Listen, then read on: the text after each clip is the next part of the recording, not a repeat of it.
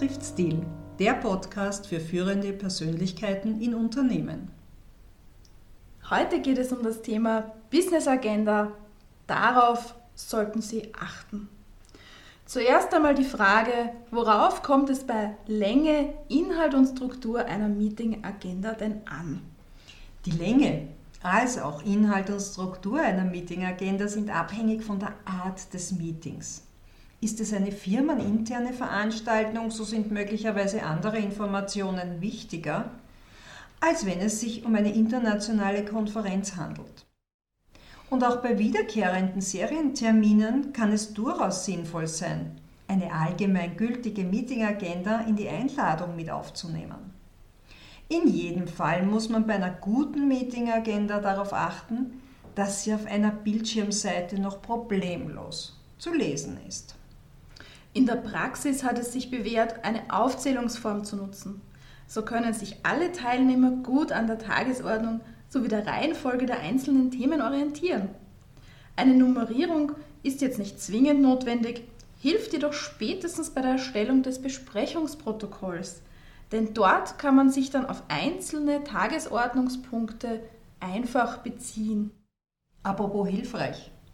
Mitunter kann es sehr hilfreich sein, einzelne Punkte der Agenda als Frage zu formulieren.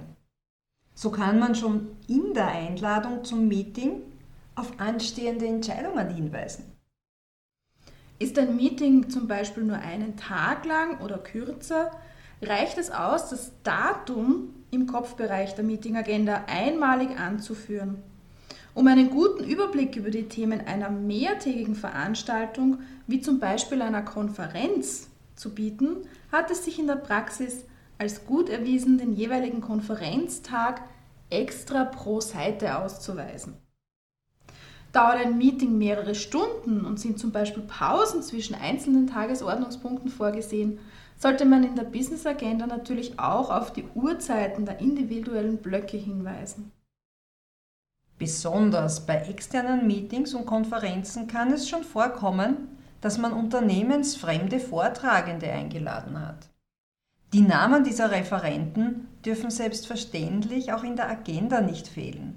Und mitunter kann es sinnvoll sein, zum Beispiel auf LinkedIn-Profile oder die Webseite dieser Personen hinzuweisen.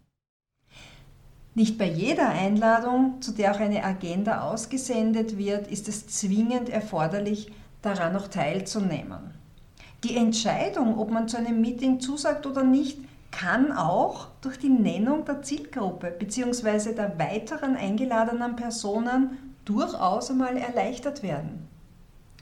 Ja, und wann ist es unbedingt erforderlich, eine Business Agenda auszusenden? Da kann man nur sagen, generell ist es nie verkehrt, eine Business Agenda zu einem Meeting zu versenden. Denn die dient ja der Orientierung aller Teilnehmenden. In der Praxis werden Tagesordnungen häufig erst dann versendet, wenn es mehrere Themen im Rahmen eines einzelnen Meetings zu besprechen gibt.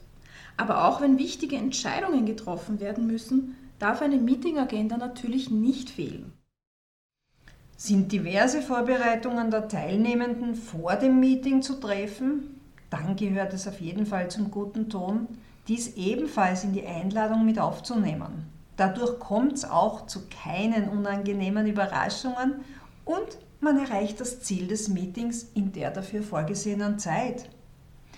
Ist man als Redner oder Vortragender zu einer Konferenz geladen, möchte man schließlich auch wissen, wie viel Zeit man für seinen Auftritt zur Verfügung hat.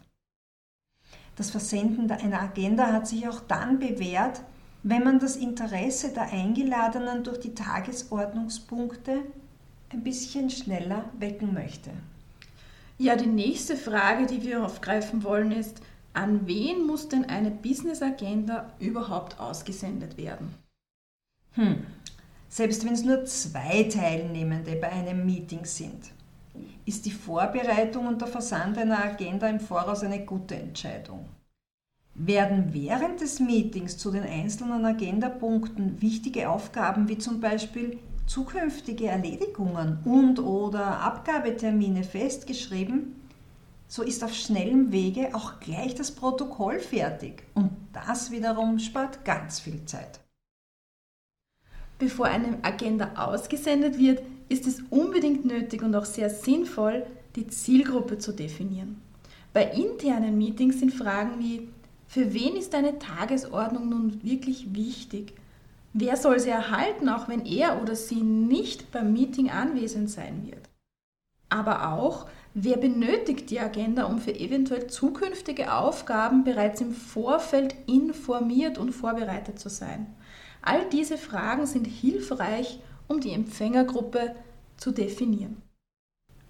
Handelt es sich um ein größeres Event, dann ist eine weitere Zielgruppe relevant, das Organisationsteam.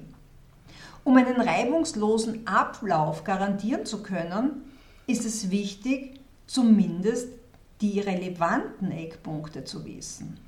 In diesem Fall ist es nicht der inhaltliche, sondern der zeitliche Aspekt wie Start- und Endzeiten. Und auch für vorgesehene Vortragende ist es wichtig zu wissen, wann diese auf die Bühne treten dürfen und in welchem Kontext ihr Vortrag stattfinden wird. Und da meine ich die Themenblöcke vor und nachdem dieser besagte Redner, die Rednerin auf die Bühne gehen können. Ja, zu guter Letzt gibt es stets Mitarbeitende bei solchen Events, für die es ebenso wichtig sein kann, eine Agenda zu erhalten. Diese müssen zwar nicht an dem Meeting teilnehmen, aber sie sollten trotzdem informiert sein. Hier ist es vor allem der thematische Inhalt, der im Voraus vermittelt werden soll, um eventuell bereits Tätigkeiten einzuleiten, also zum Beispiel eine Pausenverpflegung oder ähnliches.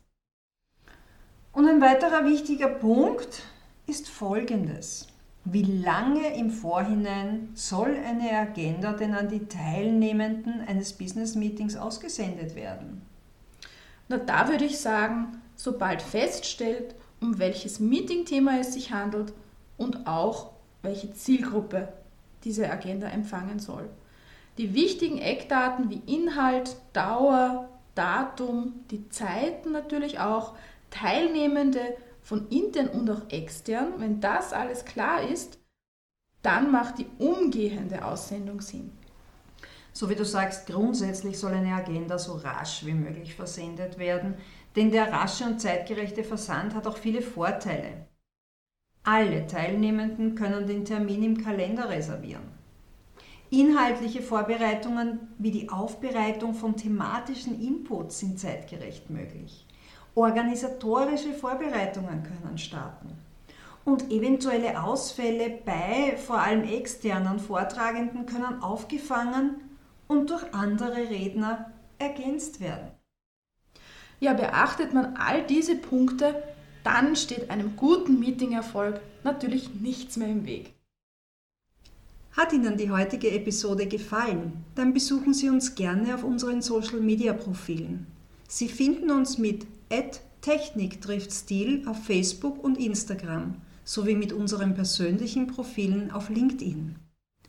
Eine ausführliche Zusammenfassung dieser Episode lesen Sie auf unserem Blog www.techniktriftstil.at.